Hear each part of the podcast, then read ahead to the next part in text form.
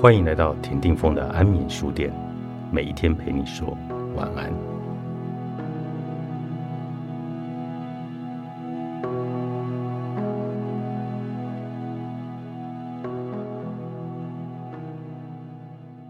朋友 B 是我认识的女生里年纪轻轻就功成名就的人，家里背景很好，也经营了一间网拍店，靠着自己的眼光做得有声有色。交友圈广阔，不乏条件出色的对象，但他总是会偷偷的跟我抱怨，觉得自己不够好，觉得自己不快乐，尤其是在谈恋爱这件事情上，他总是能突破我的观念与想象。平时我们有一搭没一搭的聊一些乐色话，接着他就会突然传来一张新的男生照片给我。哎，你觉得这个男生怎么样？帮我抽塔罗牌看一下。抽了一次、两次、三次，都没有什么好结果。我开始发觉状况不太对。一开始我只是当成练习，后来因为算太多次了，忍不住鼓起勇气问他：“你是不是换对象换太快了？你还好吗？”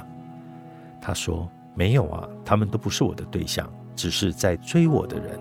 我的男友是这一个。”当时。我想破头都不知道该做什么回复，该谢谢他的信任和我分享这一切，还是默默的替她男友感到一丝丝的哀愁，或是我该立刻赞美她男友长得好看、气质出众呢？往后的日子里，我发现 B 这样的行为其实不算少见。我甚至曾经发文问过粉丝们，例如暧昧或交往中还能不能有新的对象？有对象的时候。觉察被追是不是该主动拒绝？获得的答案不一，大概分成两派。一派表明了，若是认定了彼此的关系，承诺对方是自己的伴侣，当然就不能和其他的潜在对象保持联络。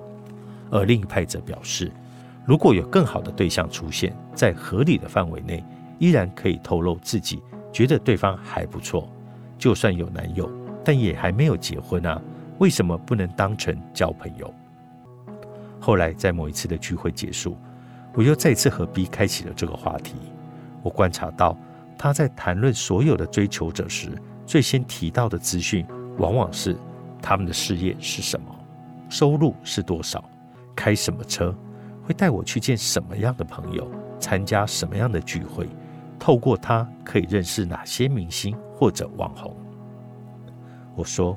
这些当然都很棒，但是他们有比你男朋友对你更好吗？自从我讲完这句话后，B 的话就渐渐变少，眼神飘移，脑中好像在思考什么。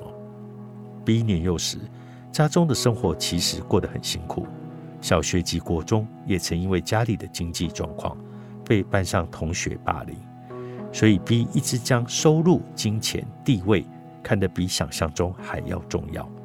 他打从心底不希望被别人看不起，也不想让自己成为一个只会卖弄身材的网拍店老板娘。但他需要负担家用，所以也不允许自己去做真正想做的事，当一个 YouTuber。目前的男友则是他的前同事，虽然在公家机关上班，生活很稳定。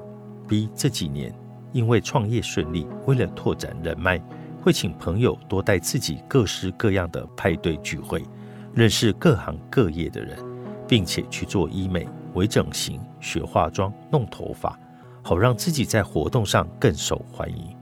但见识广了以后，逐渐觉得自己和工作稳定的男友产生了距离。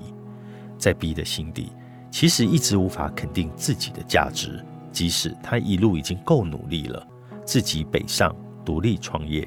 亲身的研究如何从韩国找货、拍照、化妆、算账，花了好几年的时间，拥有了稳定的经济收入，却没有办法对自己的经历感到认同、感到骄傲，始终认为自己赚的不够多，打扮的不够美，活得不够好。但其实能好好经营一间店，就已经是很大的成就了。于是 B 需要从他人的身上去寻找认同感。不论是社会地位、职位、工作、收入、豪车，在 B 的眼里，这些就是能够让他远离小时候被欺负、不被班上同学喜欢的武器。他是如此的惧怕着，万一某天身材或者外貌走样了，没有这些人的追求，自己是不是就失去了价值？我们需要透过别人的认同来确认自己的价值。其实你已经把自己活得很精彩了。在我眼里，你是一个会照顾家人，也会照顾员工的好老板。自己打理事业并不容易，做你喜欢的事情，就是你最发光、最美的样子。你真的不需要用被喜欢来肯定自己值得被喜欢，至少我喜欢。一路练习，陪你成为自己的光。作者：米露，月之文化出版。